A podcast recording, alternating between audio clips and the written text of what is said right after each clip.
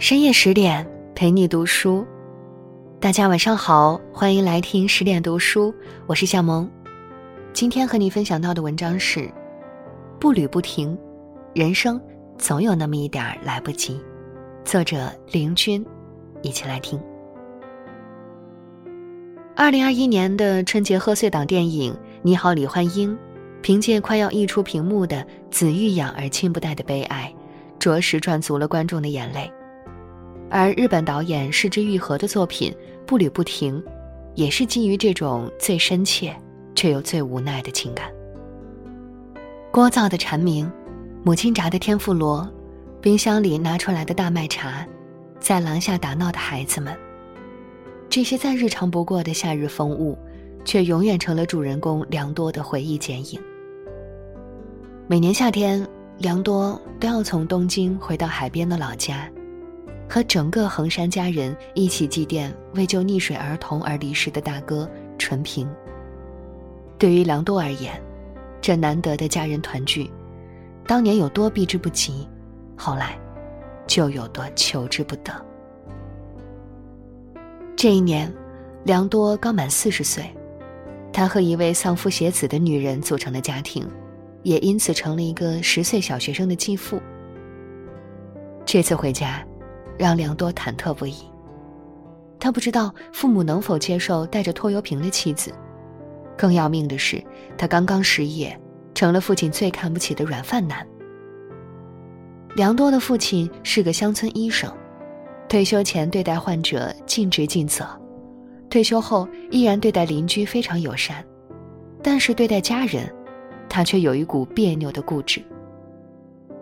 即使孩子们回家，客厅里热闹成一片，他也把自己关在房间里，不出去见面。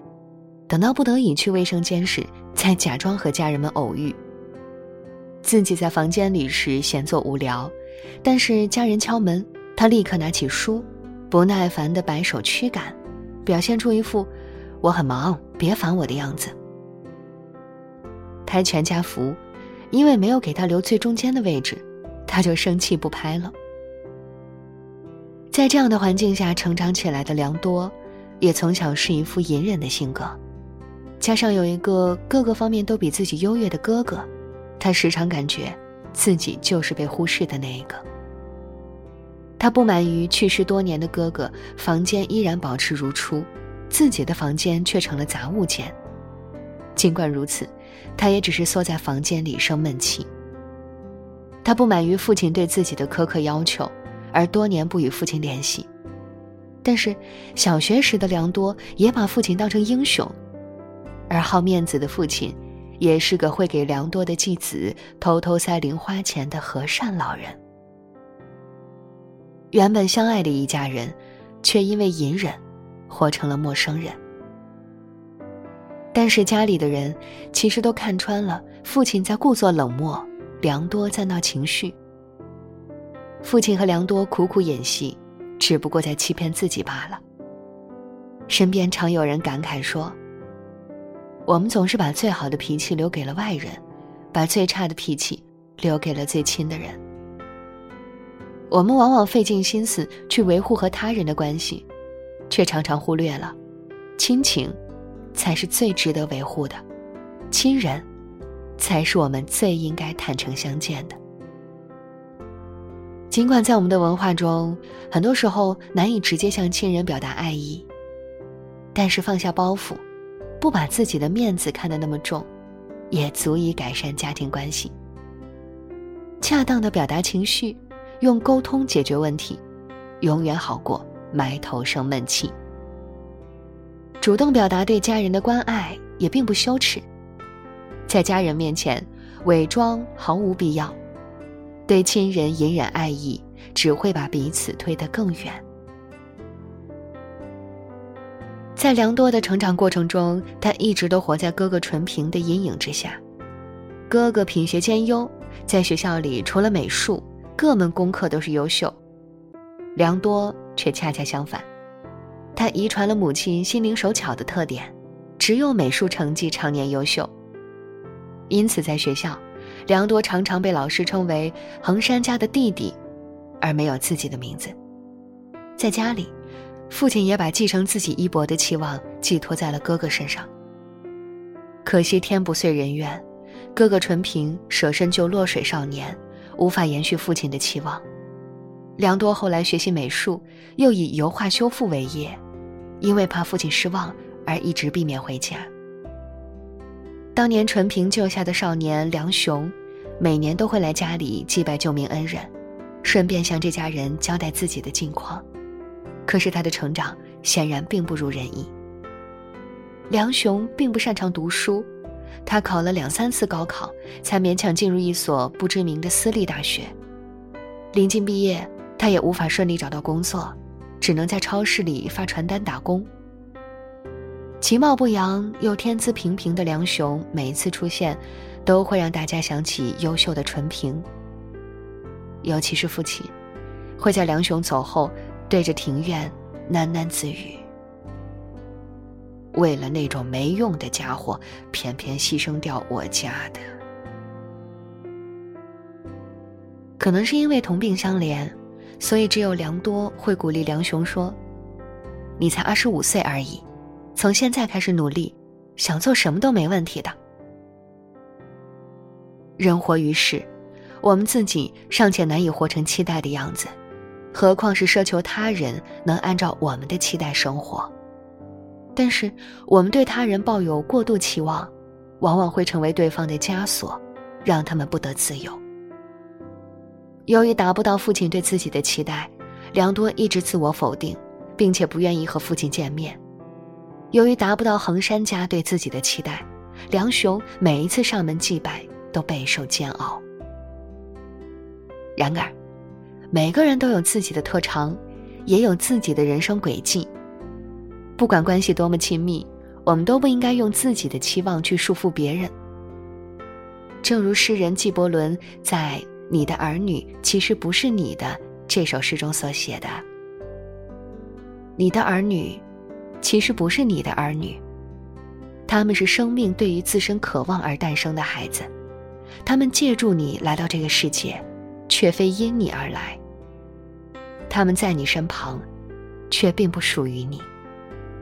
你可以给予他们的是你的爱，却不是你的想法，因为。他们有自己的思想，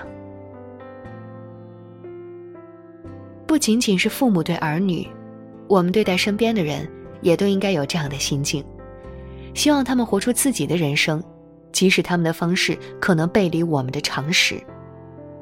不给他人枷锁，也是不给自己加上失望的枷锁。衡山一家人团聚时，有很多下一次的约定。虽然良多还没有驾照，更没有买车，但是他答应下一次让母亲坐自己的车。良多一家要离开老家返回东京时，母亲答应下一次教给良多的妻子怎么做糖炒萝卜丝。可是这些下一次，随着良多的父母骤然离世，再也没有实现的机会了。这是良多的遗憾，也是导演失之愈合。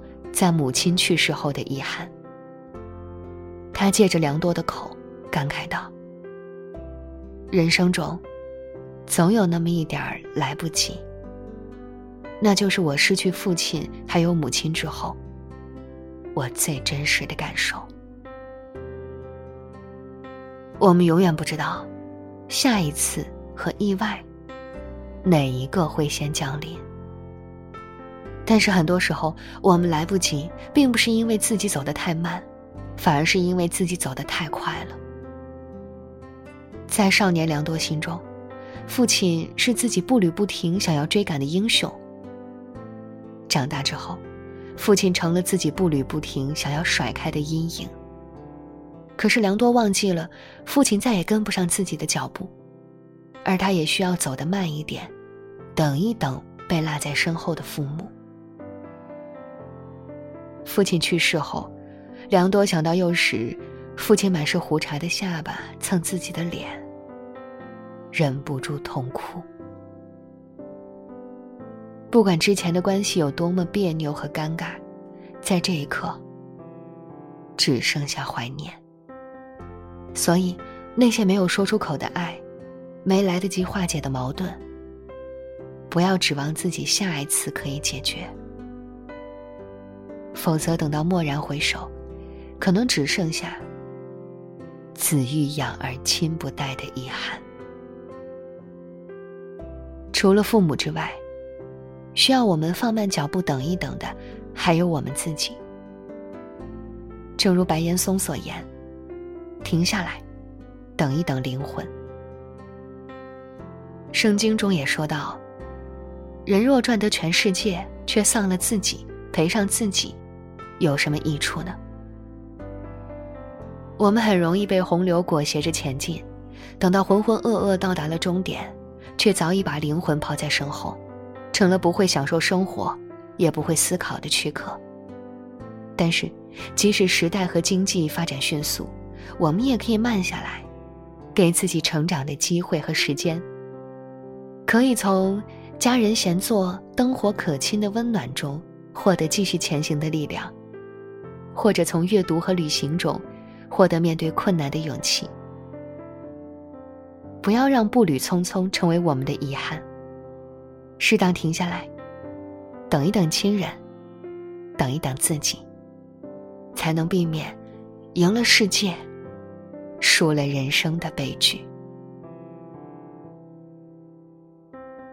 步履不停这部电影中，很多行走的镜头，时而向上走，时而向下走，像极了人生。生活跌宕起伏，时间步履不停。衡山家的这次聚会，有亲人离世的悲伤，也有亲人相聚的快乐，有对纯平的回忆，也有对孩子们的希望。有对新成员的接纳，也有父子间多年的隔阂。这一点一滴都在告诉我们：你可以背负回忆前行，但是不要被回忆压垮。人生总有来不及，所以不要把下一次挂在嘴边，而留下无尽遗憾。时间不会停下脚步，会带走我们所珍视的和逃避的一切。我们当下的课题就是。让自己面对时间所带走的一切时，能够充满希望，而不是带着遗憾和后悔，回首过往。我们要缓慢成长，但是不曾停下追求的脚步。与朋友们共勉。好了，今天的故事就和你分享到这里，更多美文请继续关注十点读书。也欢迎把我们推荐给你的朋友和家人，一起在阅读里成为更好的自己。我是向萌，感谢你的收听，我们下期再见。